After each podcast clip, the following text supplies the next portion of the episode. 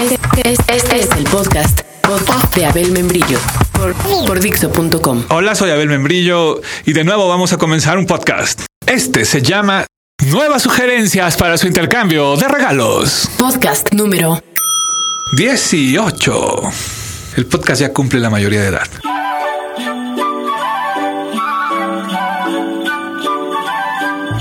Digamos que si su novia es punk, podrían regalarle ese libro de Greg Marcuse que se llama Rastros de Carmín, Lipstick Traces, una historia secreta del siglo XX, la cual es la historia del punk.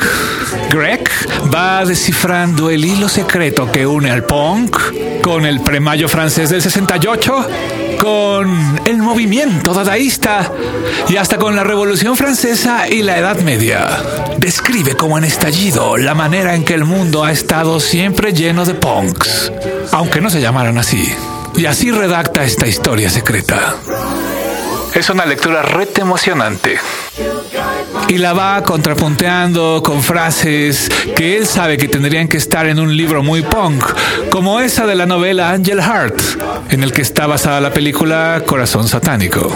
La frase dice, cuando todo mundo buscaba algo nuevo bajo el sol, lo único que en verdad quedaba por descubrir es que ya no había sol. Claro que si su novia prefiere la práctica punk a la teoría punk, entonces podrían para ella ponerse unos balines en el pito o una argolla en el glande o en el pezón derecho o un arete en la lengua o regalarle un paquete de velas del número 10 y luego, luego metérselas en el culo frente a ella para probarles de lo que son capaces por su punk amor.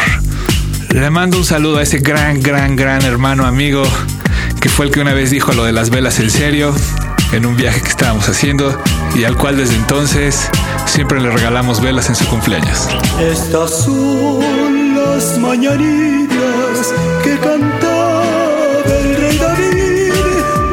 Así que argollas, balines, aretes o velas también serían un buen regalo. Ahora que si ya estamos en el asunto dadaísta, que tras leer el libro de Greg Marcuse comprendes que es algo realmente punk, pues entonces puedes darle una tarjeta navideña dadaísta.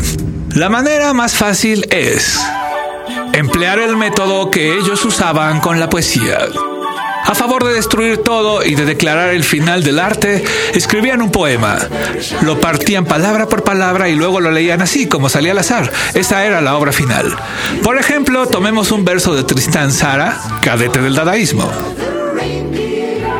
¿Cómo podría olvidar si soy solo un hombre hecho de tejidos y de años, de días rebasados a merced de la tormenta? Los revolvemos y queda así. Bueno, la verdad no les voy a leer cómo nos quedó a nosotros, porque el chiste es que hagan ustedes el experimento en su casa, metan los papelitos, lo saquen y cada uno le sale su propia versión del poema. De eso se trataba un poco.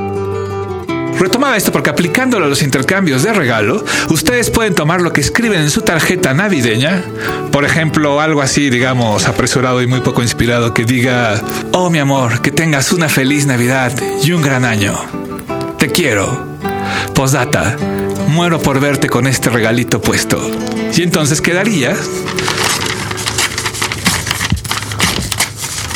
Oye, Abel, ¿quieres que te ponga algo de música mientras cortas tu poema? Ah, órale. Bueno, ya lo hacen. Lo cortan. Puta, me siento como en cositas. Entonces, ya que las tienen todas, las ponen en un cucuruchito, las revuelven, las van sacando una por una y luego escriben cómo les quedó. Y quedaría, por ejemplo, en este caso, feliz, gran, una, un y qué amor mi este verte por posdata, muero con año puesto o tengas regalito Navidad. Saldría algo distinto en cada tarjeta. Sería otro regalo. Y ya en dadaístas, Hablamos de Tristán Sahara, que es el publirelacionista del dadaísmo, pero el místico era Hugo Boll. Este año, por primera vez en español, la editorial Acantilado acaba de sacar sus diarios en español. Ese sería otro buen regalo. Y por último, y antes de desearles una feliz Navidad, quería acotar algo sobre el podcast pasado del intercambio de regalos. En la parte donde recordamos lo que decía Bretón y le pusimos atmósfera como de western spaghetti. El acto surrealista más simple consiste en salir a la calle con un revólver en cada mano y a ciegas disparar cuanto se pueda ¿Quién nunca en la vida haya sentido ganas de acabar de este modo con el principio de degradación y embrutecimiento existente hoy en día pertenece claramente a esa multitud y tiene la panza a la altura del disparo. La verdad es que jamás Bretón fue a agarrar a balazos a nadie. A lo que más llegó fue a apedrear unas marquesinas o aventar jitomates o huevos llenos de pintura. Lo digo porque no va a ser que alguien se le vaya el pedo de verdad y le quiera dar balazos a alguien.